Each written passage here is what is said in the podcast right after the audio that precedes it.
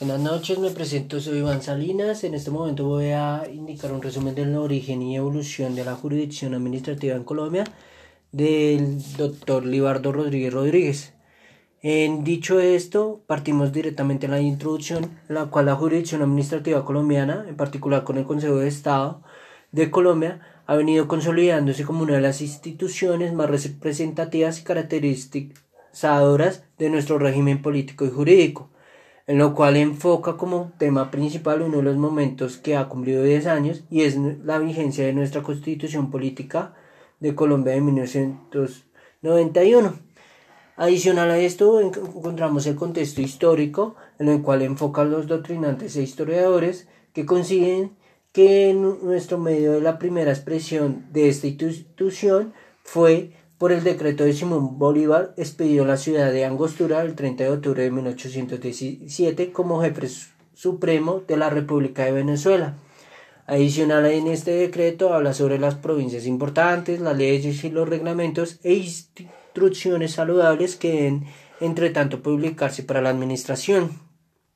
Siguiendo con la lectura, podemos encontrar que hay una observación en consecuencia a esto ya que a pesar que los considerados del decreto podrían hacer pensar que se trataba de un órgano legislador del artículo 10 del mismo decreto, se desprendía claramente que sus funciones eran simplemente consultivas y de asesoría. Entonces, dicha formación eh, intelectual y filosófica de Bolívar hizo reconocido fervor por las ideas y los resultados de la Revolución Francesa. Adicional a esto, eh, podemos seguir con la parte de la lectura. Podemos decir que dentro de la creación de este órgano produjo que en territorio que hoy pertenece a Venezuela constituye el antecedente inmediato del Consejo de Estado de Colombia, que fue concebido por Simón Bolívar nuevamente. Adicional, la composición de este consejo era pluralista desde el punto de vista de los diferentes sectores que lo representaban dentro del poder público en su momento. Eh, podríamos decir que por su parte la Constitución de 1830 eh, consagró las normas relativas del Consejo de Estado compuesto por el, por el vicepresidente de la República y los ministros secretarios de despacho. Eh, siguiendo con la lectura, podemos ver que en dicho Consejo de Estado, por parte de la Constitución de 1886, funcionó efectivamente durante el resto del siglo XIX en ejercicio de sus funciones consultivas y colaboración legislativa.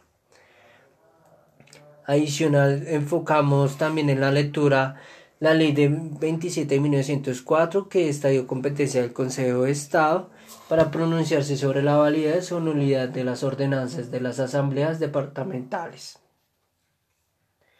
Y obviamente en este caso podremos identificar que las características que conlleva al Consejo de Estado es que contiene una sala plena en la cual está integrada por miembros con funciones administrativas especialmente referidas a la elección de consejeros, como la sala de lo contencioso administrativo, la sección primaria, eh, primera, la sección segunda, la sección tercera, cuarta y quinta en la cual directamente nos enfocamos al final en la sala de consulta y servicio civil. Entonces, antemano, muchas gracias por su tiempo y espero que esta grabación haya aclarado un poco las inquietudes. Feliz noche.